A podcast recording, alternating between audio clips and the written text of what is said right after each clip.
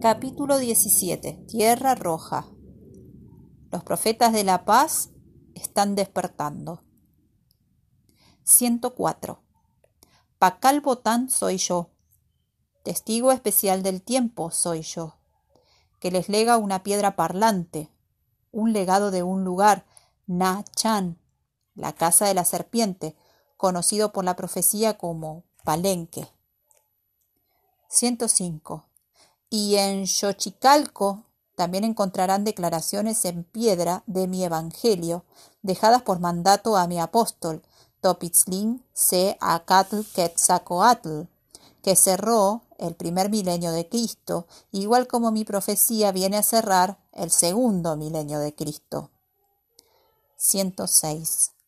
Oh gente del amanecer, gente del libro, hijos del día de la verdad. Háganse uno de nuevo y no duden de la exactitud de la hora designada en el día de la luna lunar. Sincronícense ahora y con toda humildad. Acepten el plan de Dios. Veintiocho días, trece lunas, más un día para la liberación y el perdón. 107. Perdonen ahora en público las indiscreciones de vuestros enemigos y hagan una confesión completa de vuestras propias transgresiones. Si son sinceros, Dios verá en esto en vuestros corazones y por su misericordia muchos le seguirán en vuestro proceder. Y si se declaran por la causa de la virtud y la verdad, un nuevo inicio y un nuevo tiempo, el telectonón, el camino de las trece lunas, e incorporan a otros para que hagan lo mismo, entonces Dios sabrá esto también y hará de vosotros grandes generales en la marcha sagrada de la victoria.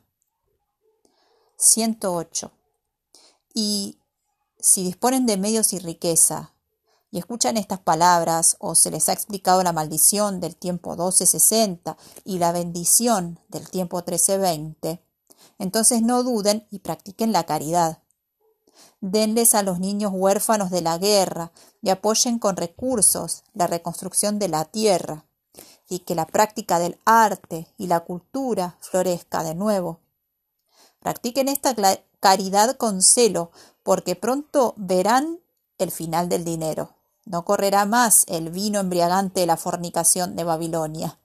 Y entonces, ¿Qué será de ustedes con vuestros créditos de papel y máquinas inservibles? 109. Los profetas de la paz están despertando. En verdad, la hora del juicio viene.